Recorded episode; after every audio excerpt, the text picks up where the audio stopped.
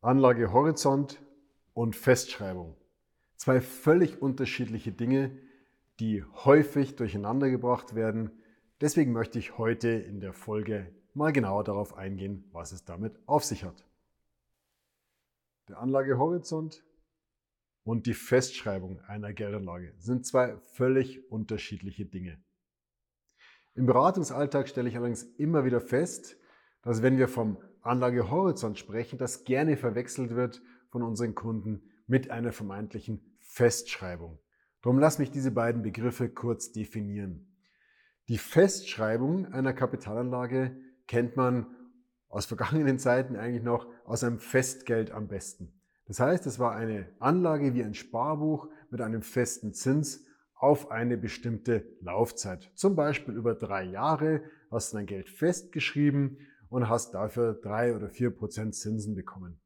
In dieser Zeit der Festschreibung war das Geld gebunden. Das heißt, du konntest nicht an diese Geldanlage zugreifen, auf diese Geldanlage zugreifen.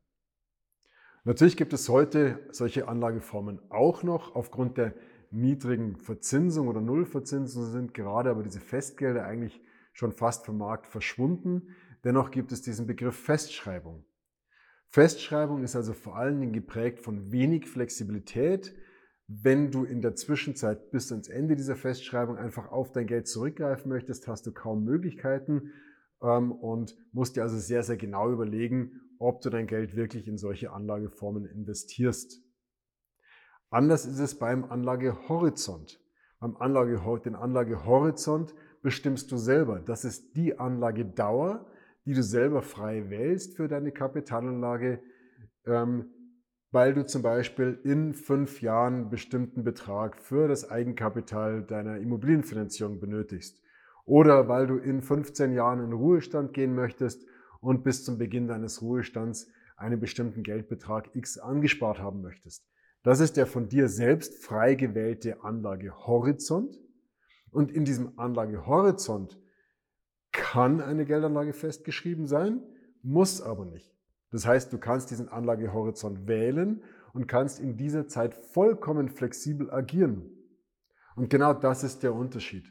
In einer Festschreibung hast du keine Flexibilität, bei dem Anlagehorizont hast du völlig freie Hand, was du in der Zwischenzeit bis zum Erreichen des Anlagehorizontes mit dem Geld machst.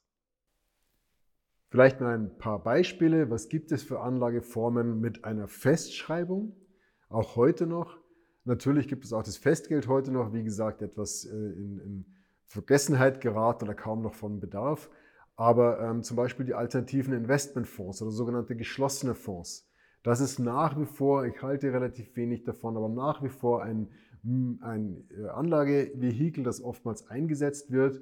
Das kann zum Beispiel ein geschlossener Immobilienfonds sein. Bei einem geschlossenen Immobilienfonds werden also Gelder eingesammelt, solange bis ein bestimmter Betrag, 20, 30, 40 Millionen Euro, von verschiedenen Anlegern eingesammelt worden ist. Dann wird dieser Fonds geschlossen. Es wird ein Immobilienportfolio gekauft, oftmals Hotels oder Bürogebäude. Und diese Bürogebäude werden dann vermietet.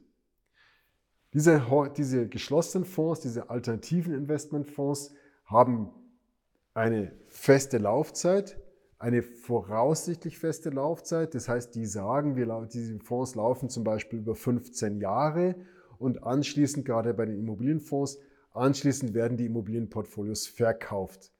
Das heißt, das Fondsmanagement sagt nicht von vornherein, äh, am 31.12.2035 beispielsweise wird dieser Fonds aufgelöst, sondern es gibt sich auch mal zwei, drei Jahre Zeit, um so ein Portfolio auflösen zu können, dieses Immobilienportfolio auflösen zu können.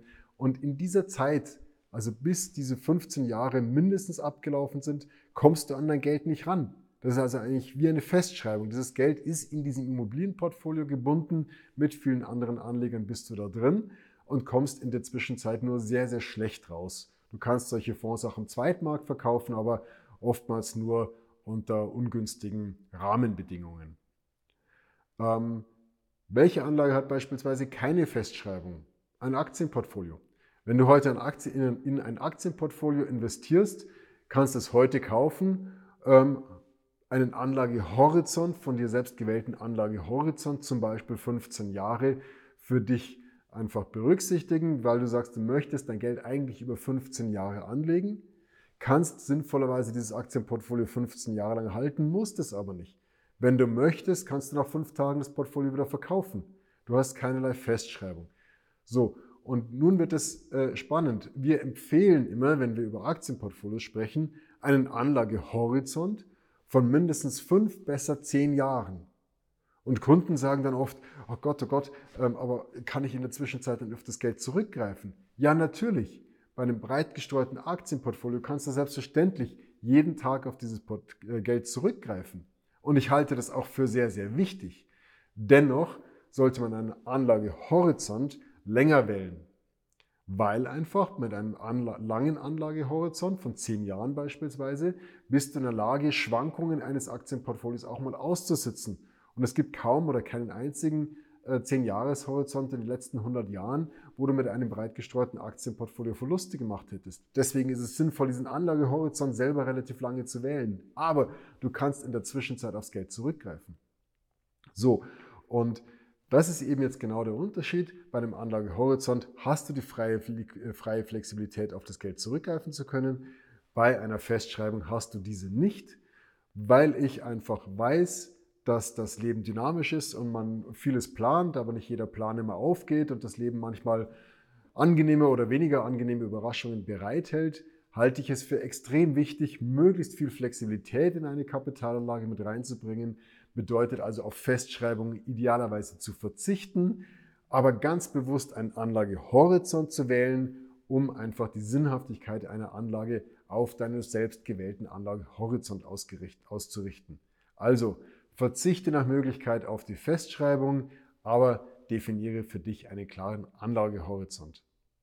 Also, ich hoffe, es ist ein bisschen klarer geworden, wo der Unterschied zwischen Anlagehorizont und Festschreibung ist. Wenn du mehr dazu möchten, äh, äh, wissen möchtest, gib uns gerne ein Zeichen. Du findest uns auf unseren Kanälen. Und ansonsten bleib einfach dran, freue dich auf die nächsten Videos. Alles Gute.